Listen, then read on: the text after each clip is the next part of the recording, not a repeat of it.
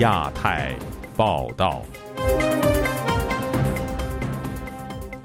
各位听众朋友好，今天是北京时间十二月二十九号星期五，我是韩青。这次节目的主要内容有：中国军方公开谴责美国冷战思维威胁台湾选举；中国国安部发布保密清单，细化使用电脑和朋友圈社交等内容。本台推出特别报道，前瞻二零二四年的美中关系。北京人权律师于文生遭羁押八个月后，首次会见辩护律师。欢迎您收听亚太报道。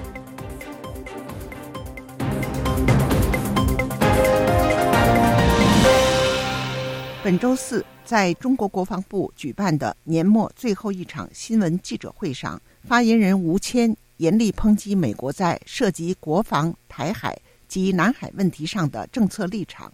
并且针对台湾即将举行的大选发出威胁。美中军方实现高层通话后，中方此举引发外界舆论的关注。请听记者乔钦恩的报道。美国时任众议院院长佩洛西去年八月访问台湾之后，中国切断了与美国的军事高层对话，直到上个月拜习会后一个月才得以恢复。美中两国看似有了保持联系的默契。中国国防部发言人吴谦也在周四的例行记者会上表示，将推动美中两军关系健康稳定向前发展。不过，在面对媒体提问有关美军在亚太地区的军力部署时，吴谦的言辞依旧强硬。他以一己私利、唯我独尊等措辞指责美国破坏稳定，并且以毫无根据、纯属污蔑等回应有关中方黑客涉嫌破坏美国关键基础设施的指控，并谴责美国是始作俑者。美国爱德菲大学文理学院院长王维正就此表示，虽然目前美中两国实现了军事对话，但双方的出发点不同。恢复对话的话，只是说能够把情势给稍微给管控。但是双方的关系未必会就因此而好转。王维之认为，美国基于盟国关系和美中在印太地区军事部署的考量，认为有必要增加与中方对话，以避免发生误判。这样的举措不是示弱，而是负责任的管理两国关系。而中国则是两军对话为一种筹码，也就是中美关系的指标及工具。而这次中国国防部的表态也是在做出宣示。通篇的这个讲话的话，呃，全部都是别人的错。那我觉得这是中国外交整体上来讲话最大的一个问题。为什么在印太地区啊，越来越多的国家，他们希望说，在中国崛起的时候，事实上在习近平采取比较咄咄逼人的外交政策的时候，他们更希望。美国能够留在那里作为一个地区稳定的力量，我觉得这个就很清楚。中国这套外交的话是是行不通的，就是它的言跟行中间有很大的差距。在南海正义海域，中方近期多次以水炮袭击菲律宾船只，菲律宾也谴责中方使用远程声波装置和军用级的激光器攻击菲律宾船员。对此，中国国防部发言人吴谦在新闻记者会上以无中生有、碰瓷、作秀等言辞，指责菲律宾的运输补给船只搭载了媒体记者，是以用此来放出假消息。此外，吴谦还指责美国妄图用美菲共同防御条约来威胁中方。王维正认为，尽管中国国防部的言辞强硬，但美国并不需要在言语上针锋相对，而美国的印太政策也不用发生改变。至于中国和菲律宾是否会在南海爆发军事冲突，王维正认为可能性不高，但情势升高是有可能的。这个情势会升高的话，只有一种可能性，就是中国决定要把这情势升高。周四的记者会上，中国国防部发言人吴谦还针对台湾问题发出警告，他敦促美国不要干涉，因为以武谋独是死路一条，还否认中方探空气球飞越了海峡中线，理由是台湾是中国的一部分。美国萨姆休斯顿州立大学政治系副教授翁吕中接受本台采访时表示。从吴谦的发言来看，中国的外交基调没有改变，甚至言辞更加强硬，此举反而对中国影响台湾选情的企图不利。那现在看起来呢，民党继续执政的可能性是很高的，所以当然这某种程度也让北京当局可能会觉得必须要采取一些方式来提醒。或者是来创造一些警告的这个氛围哦。那当然，这个对于美国来说呢，美必须要做出回应。可是中美之间的关系会不会因为这次选举变成更加的升温，或者是真的走向冲突？我觉得后续要来观察。短期之内啊，要发生真正的军事冲突，可能性还是稍微低一些，因为其实中美双方都不呃都还没有准备好。以上是本台记者乔庆恩的报道。中国国安部本周发布一份有关加强保密工作的清单，罗列了应加强涉密文件保护工作的二十六项具体内容，其中包括不在涉密电脑上使用无线的网卡、鼠标和键盘等设备，以及不得在朋友圈表明自己特殊身份等。请听记者古婷的报道。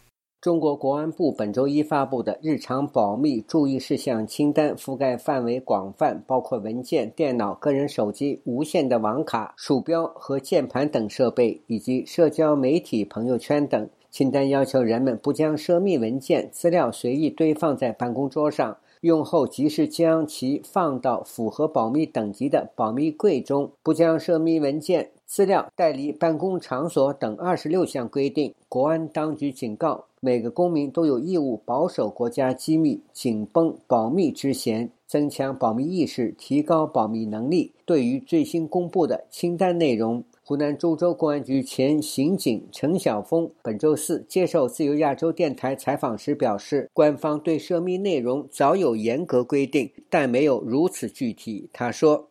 呃，面面俱到，但是现在的话呢，很明显就是说加强这种信息的管控，他也应对将来的这种复杂的这种社会局面，因为有很多真相，有很多事情，他们现在也也感到非常恐惧。一旦让所有的老百姓都知道真相的话，那对于他们来说，可能就是一个灾难。刑警出身的陈晓峰说：“很明显，当局在为下一步可能出现的社会场景未雨绸缪。”他怕因为真相的暴露引起社会的动荡啊，所以他现在管控的非常的严，呃，可以明显的感觉到在逐步的升级。这份清单还警告相关人士不将涉密文件资料带离办公场所，不私自复印、摘抄、扫描或翻拍涉密文件资料，不通过普通邮寄的方式邮递涉密文件资料，不随意将存有涉密文件的 U 盘或移动硬盘交由他人使用，以及不在互联网。网盘、云盘中存储国家秘密和内部敏感信息。湖南前派出所副所长郭敏对本台说：“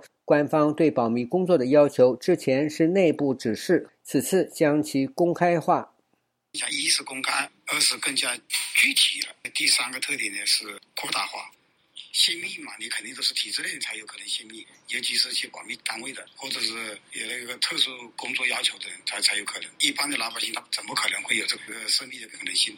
有关涉密电脑规则包括：不将涉密计算机接入互联网或其他公共网络；不随意在涉密计算机上安装从互联网下载的软件；不在涉密计算机上使用无线网卡、无线鼠标、无线键盘等无线设备；不点击陌生账号发来的电子邮件和链接；不用手机发送国家秘密事项或涉密信息；以及不与朋友、同学、家人谈论涉密事项。在重要敏感单位工作的人员，不要暗示自己的特殊身份，避免别有用心的人利诱、胁迫，导致泄密等。中国国安部强调，违反上述规定者将受到行政处罚或十日以下行政拘留，情节严重可被判处三年以上七年以下有期徒刑。自由亚洲电台记者古婷报道。美中关系在二零二三年持续低档。十一月结束的拜习会看似让拜登与习近平恢复了沟通，或就共同管理两国关系达成某种默契。那么，在新的一年，美中关系又会面对哪些机遇和挑战呢？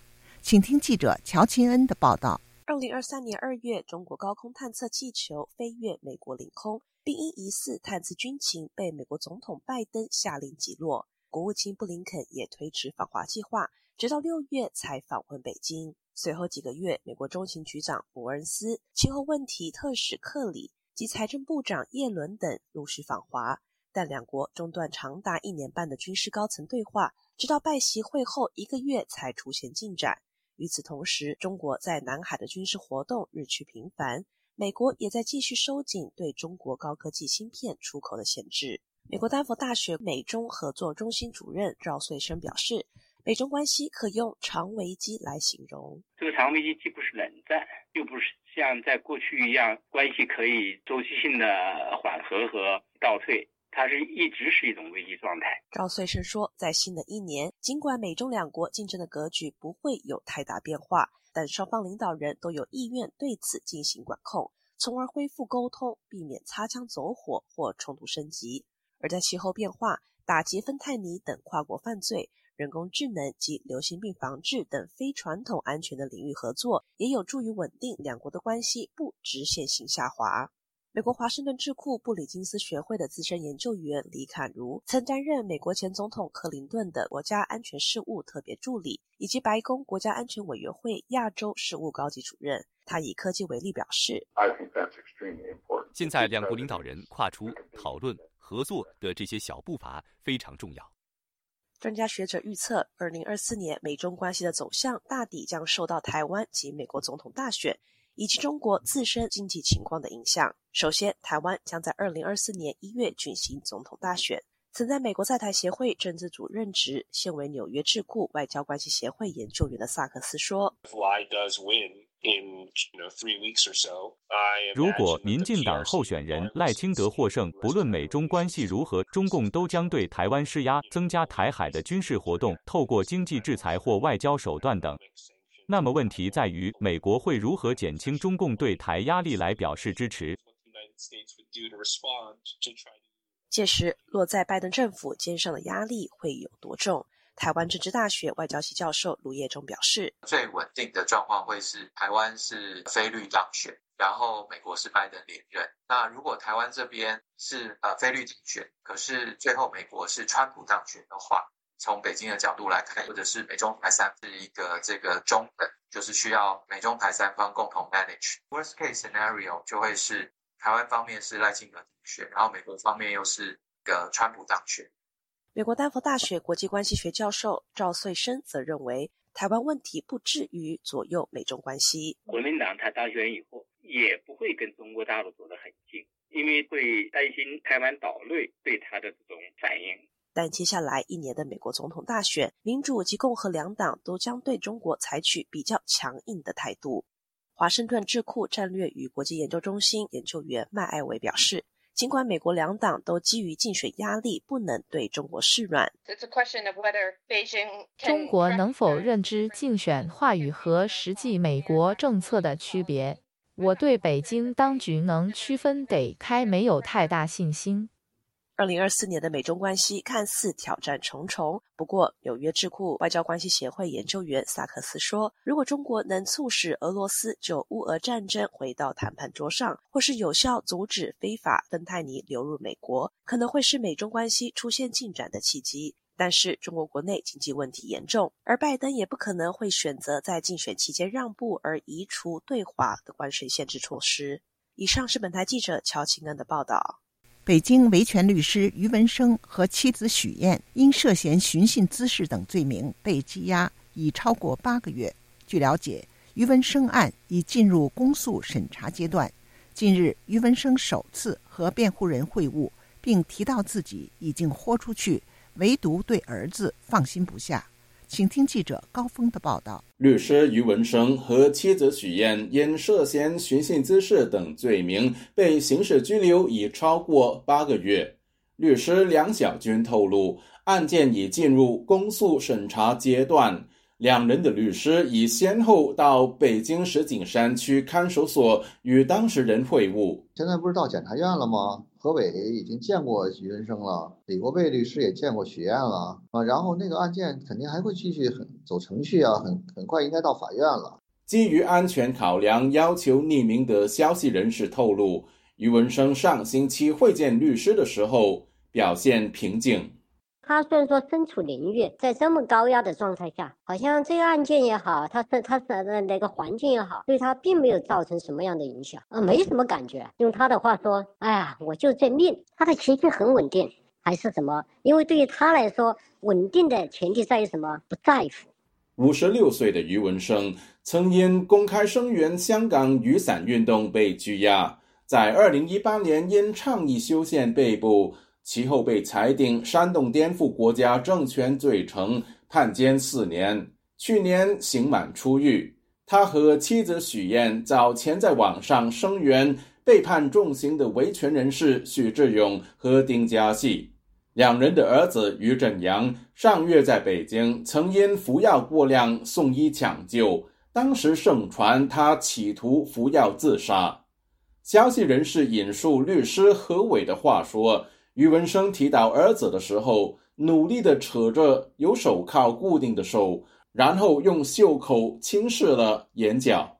你想，他是在早之前有一个半年左右的时间嘛，后来又有一个四年，现在出来没多久又进去了。他儿子现在十九岁，成长的这五六七年的时间，基本上是没有父亲陪伴的，所以对孩子的成长这一块啊是有很大的影响，不太愿意和人沟通、和人交流，整天一个人呢，要么就关在家里边，要么就到处晃悠。而孩子造成今天这种相对比较内向、压抑、抑郁那种那那那种状况啊，他作为一个父亲来说，他肯定是有责任的。还有一个孩子已经有这么一种，就是说心理上的负担之后，对他以后的生活、工作这一块了啊，有一种焦虑。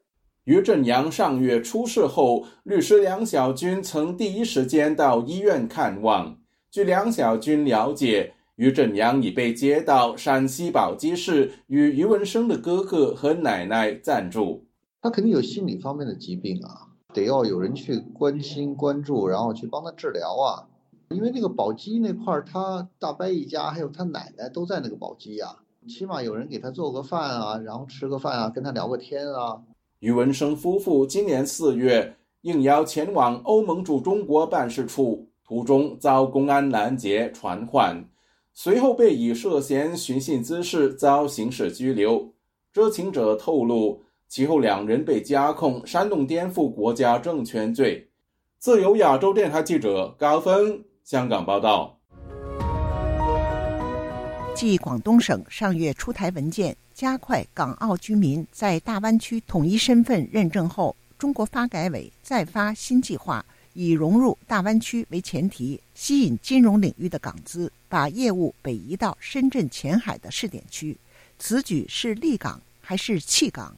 请听记者陈子飞的报道。中国发改委发布多份与大湾区发展相关的规划文件，当中提到会进一步深化粤港澳合作，扩大深圳前海作为合作平台的功能，特别针对金融服务业的发展，包括允许香港的私人银行、家族财富管理机构在前海设立专营机构，支持符合条件的香港资产管理机构在前海开展跨境的资产管理服务，并允许在前海的港资公司设及纠纷时，可以选择以香港作为仲裁地。发改委党组成员郭兰峰表示，新的行动计划是为了支持港澳长期繁荣稳定，强调是对港澳好的政策。完善以信用为基础的新型的一个监管机制，他也说允许港资、澳资企业选择香港和澳门作为仲裁地。前海的规划紧紧的围绕着香港来制定政策。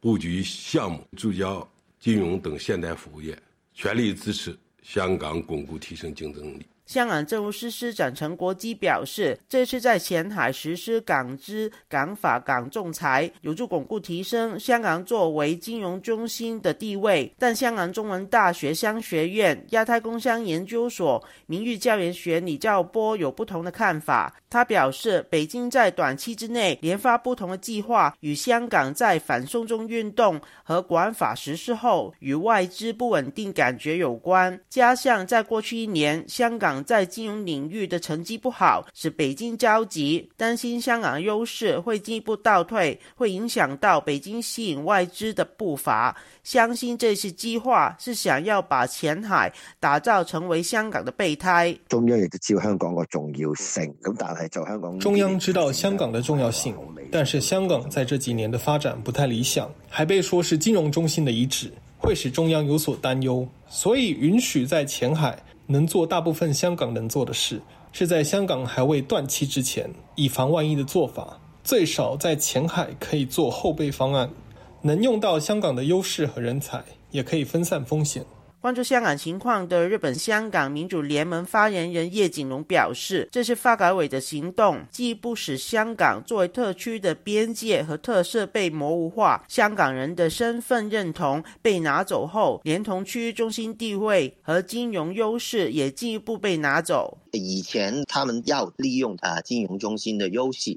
作为对外的窗口，吸引外资，可能就是这一年，他们就已经看得到，香港对于外资来说已经不再吸引力了。所以就是他们连这个金融中心地位也想要从香港去拿走，是要把整个香港的所有的优势都要分到去他们可以直接的管区的范围，融入在大湾区里面。就是中共就是他很想以后就不要再分了，说香港啊、广东，对于香港来说就是一定是有大的就是负面的影响的。对于发改委表示。计划是为了香港好，以及有听取香港各界意见。叶景龙表示，被改造后，香港难以再有真正的民意声音。香港现在只能容纳假的民意。就亚洲电台记者陈子飞报道。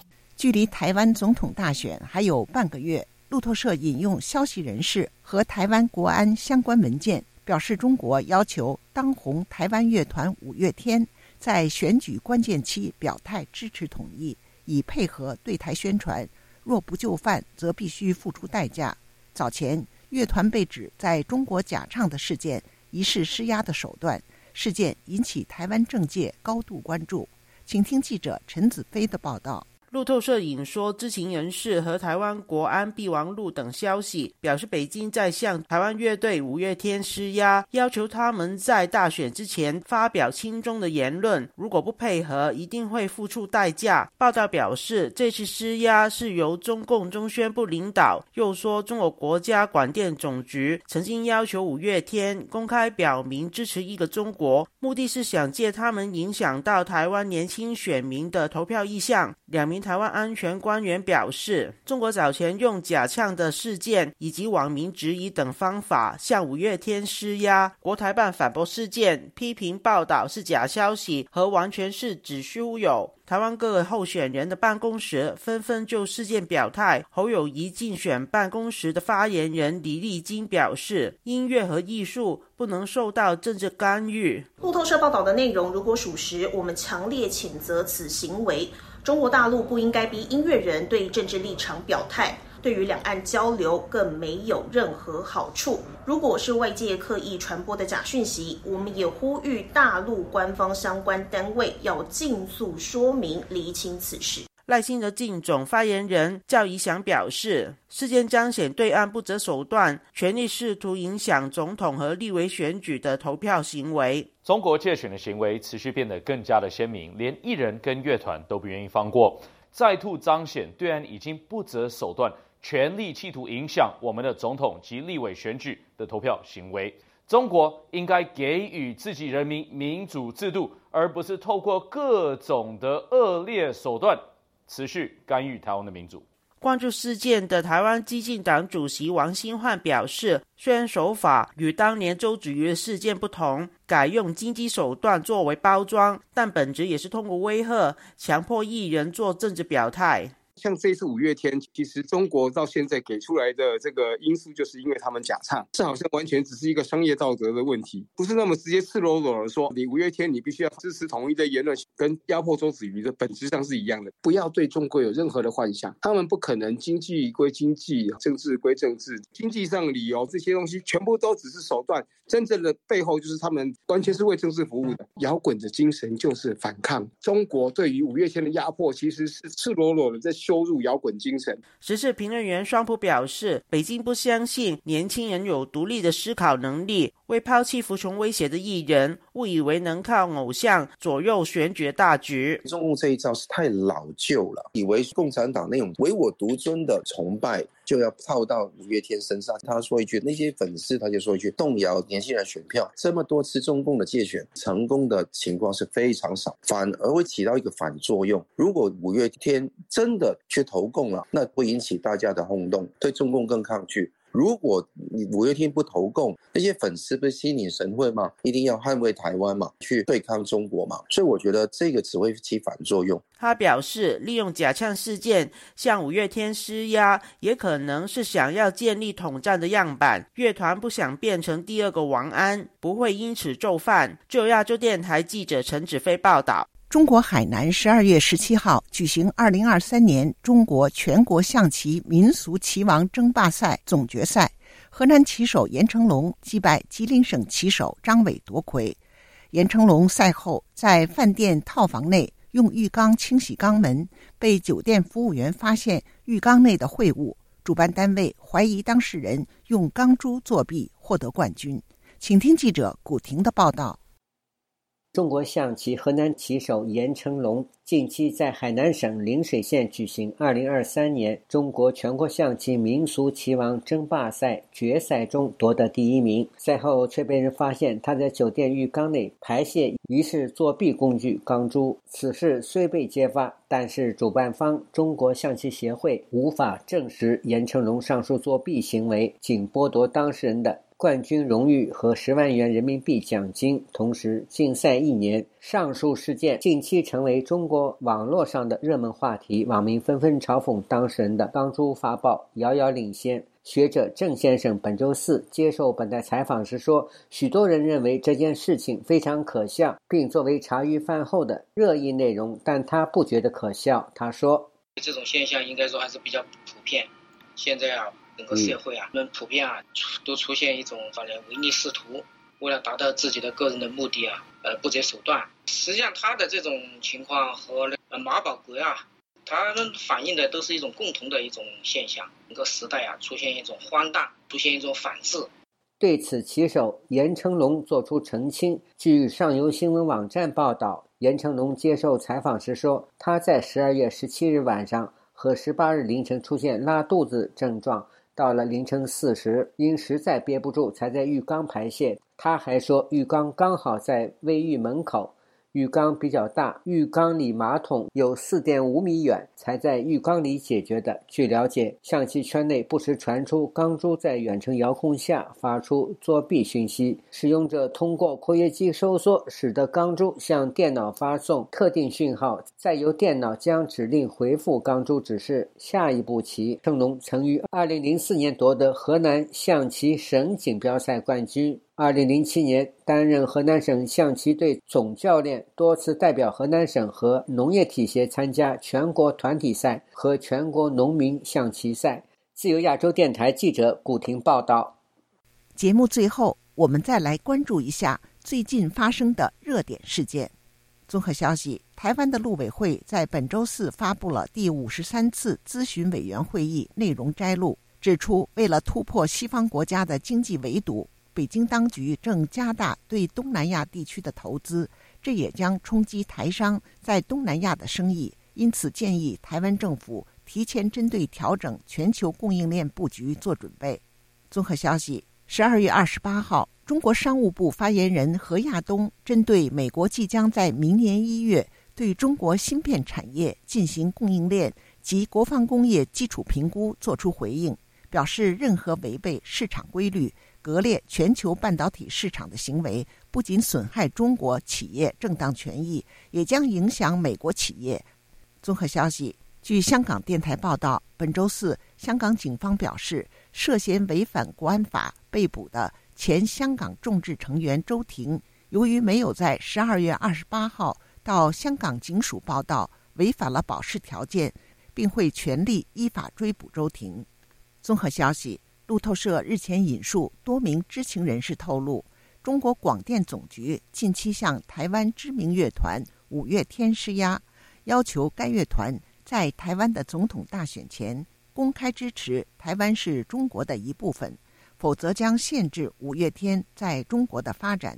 当局试图通过五月天在年轻世代的影响力左右台湾选情。